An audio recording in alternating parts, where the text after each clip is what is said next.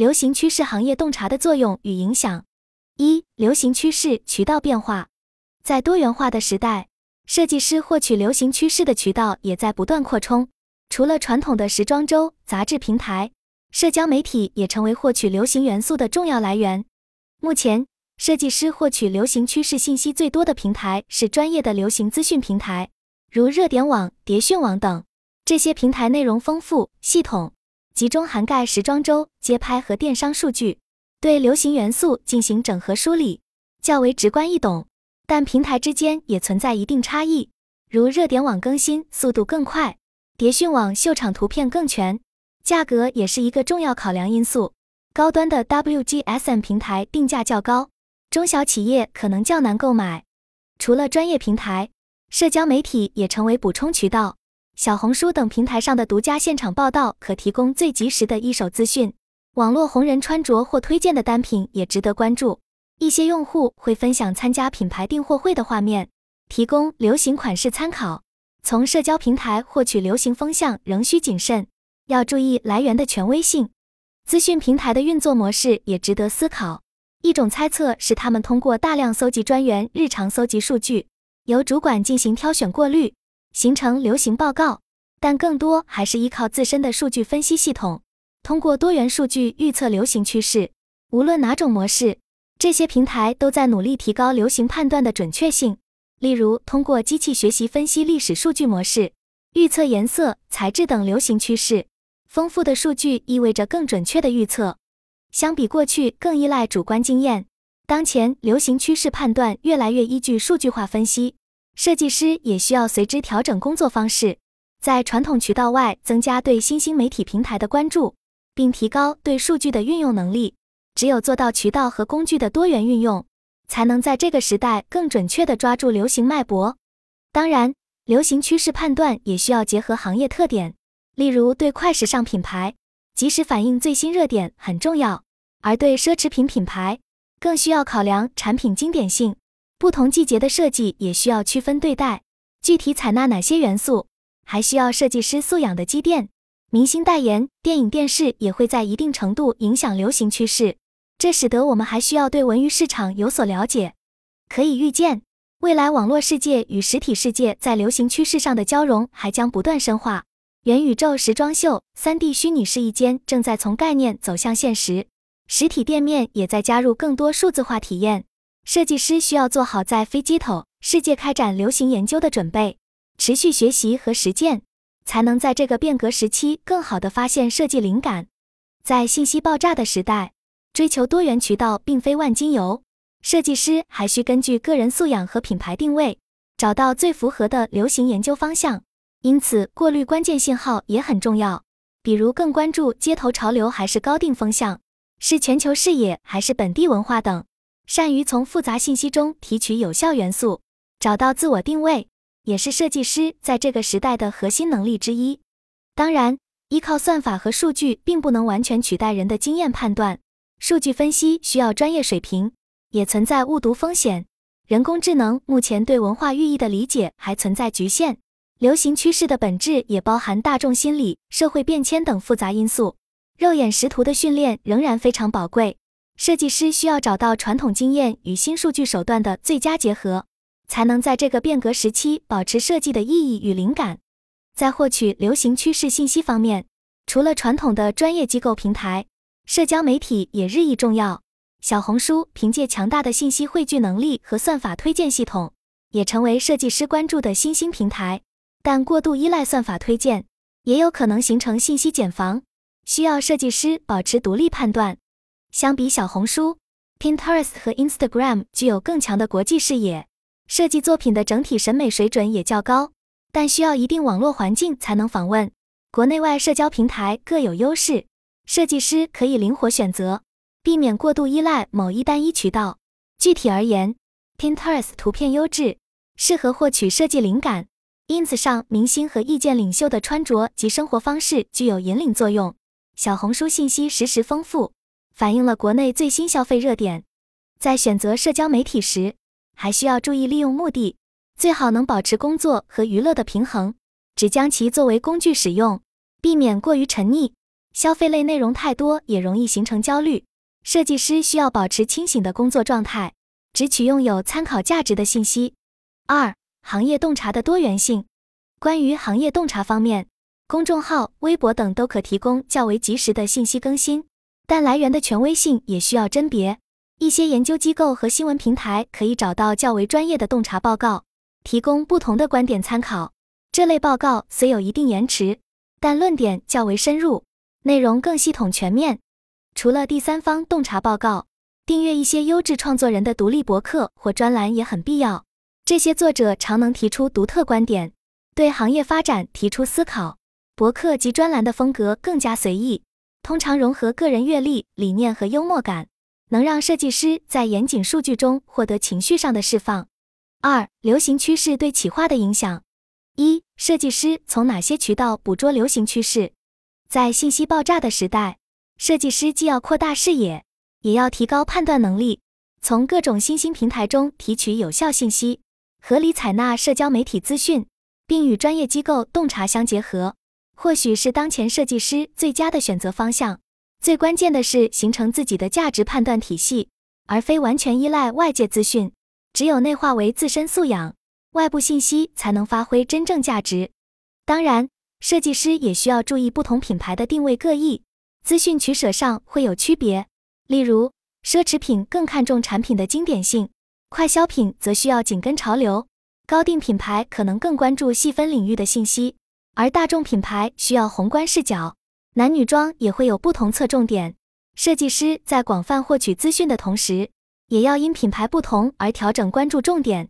除此之外，合理运用时间也很关键，花更多时间深入围绕几个关键话题和视角，而不是浅尝辄止太多内容。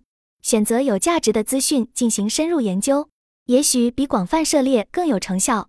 设计师可以试着根据个人工作重点，建立自己的导师系统、关键词列表等。只有做到有效管理时间，才能避免资讯过载。当然，依靠算法和数据并不能完全取代人的判断。数据分析本身需要专业水平，也存在误读风险。人工智能目前对文化寓意的理解还存在局限。流行趋势的本质也包含大众心理、社会变迁等复杂因素。设计师肉眼的图形识别训练仍然非常宝贵，设计师需要找到传统经验与新数据手段的最佳结合，才能在这个变革时期保持设计的意义与灵感。总的来说，当今设计师需要具备开放的胸襟与老鹰般的眼力，在广袤的信息海洋中发现自己的方向，既是一个方向，也是一种能力。设计师只有不断学习，才能在这个变化激烈的时代掌握主动权。成为变革的参与者而非受动者。二、网络热点对设计企划有哪些影响？随着二零二二至二零二三秋冬时装周的结束，设计师们正在陆续开发二零二四春夏系列。不同品牌和企业的设计进度有所差异，部分已经进入二零二四秋冬的开发，也有仍在完善二零二三春夏订单的。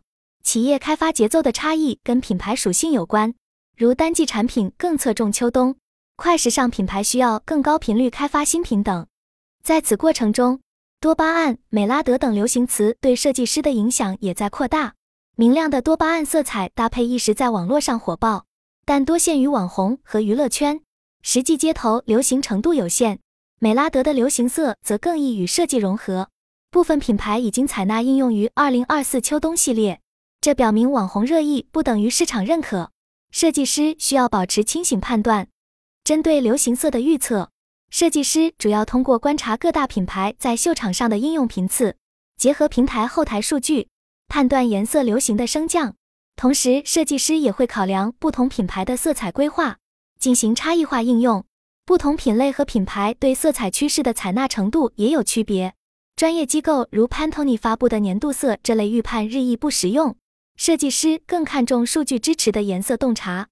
三。多巴胺、美拉德等突然爆火的热词对市场的影响，除了定期查看秀场外，设计师也会经常到实体店面转转，观察顾客喜好和热销款式。另外，社交媒体和电商数据也成为判断市场反馈的重要来源。各种渠道信息的综合分析，才能使色彩预测更贴近市场需求。设计师需要在经典色彩与创新色彩之间保持平衡。不能轻易跟随短期趋势。当然，遇到突发流行迷因，如多巴胺风格，品牌往往难以快速跟进。这需要设计师在紧跟潮流与保持品牌经典之间找到平衡。数据支持固然重要，但最终还是要回归设计师的个人素养，以智慧应对这变化多端的时代。设计师既要具备市场敏锐度，也要坚持自我风格，运用平衡的策略应对瞬息万变的流行趋势。越来越多小众品牌选择与网红合作，设计师需要按照网红个人喜好设计，这对设计思维提出新的挑战。有时设计师需要接受网红单一的审美倾向，即便市场反响一般，也难以改变。如此反向定制的模式对设计创意空间形成局限。设计师需要在商业合作中发挥专业主张，不能完全抛弃自我风格。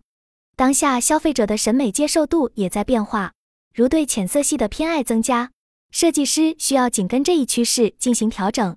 陈列设计更需要实地观察不同品牌的主推方向。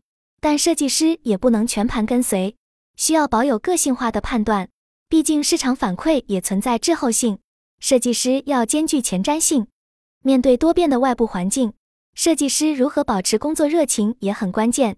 工作强度大，加班频繁易导致疲惫，设计师需要找到专业成长动力，而不是仅为完成任务。设计工作需要灵感的激发，单纯依靠强压力难以长期产生优秀创意。企业需要为设计师提供更具人性化的工作氛围。总的来说，当下设计师既要浏览各类前沿资讯平台，也要保持自身特色，需要紧跟趋势，更需要判断力，需要数据支持，更需要洞察力。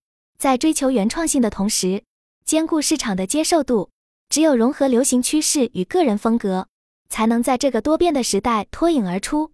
三、流行趋势与设计研发落地应用。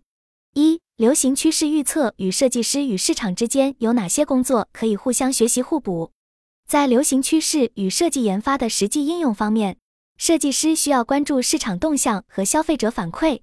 一些品牌会通过与客户的沟通，了解他们对产品的需求和偏好。批发市场的设计师更多需要考虑批发客户的意见。设计师与市场的交流互动，可以帮助设计更贴近用户需求。目前流行趋势的产生存在一定盲目性，很多元素在火爆之后，品牌才进行设计应用，这存在一定滞后。设计师需要提前判断市场潜在需求，看秀场时尝试预测哪些单品会流行，是设计师的重要能力。这需要对流行的洞察力和前瞻性。比如开叉牛仔裙这类市场热销单品，往往来源于秀场经典款改良，设计师需要提前发现这些潜力款。当然，不同品牌的定位也不同。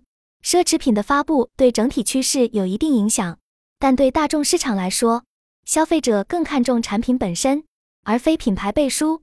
小众趋势更能引发消费共鸣。设计师既要看重大的方向，也要发现个性化机会。比如小众文创和原创 IP 的应用，就值得设计师关注。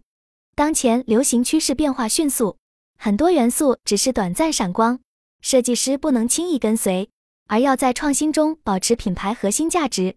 无论是汲取灵感还是应用元素，都需要立足品牌文化与自我风格，保有理性判断。只有做到趋势与经典的有机结合，设计才能在变动中延续价值。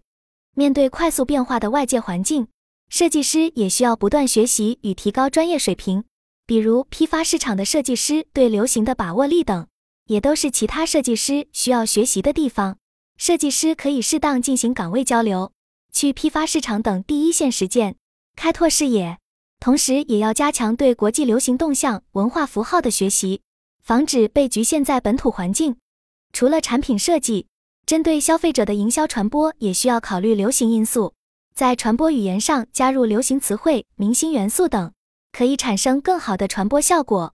但也需要避免过于短视的营销套路，真正体现产品价值。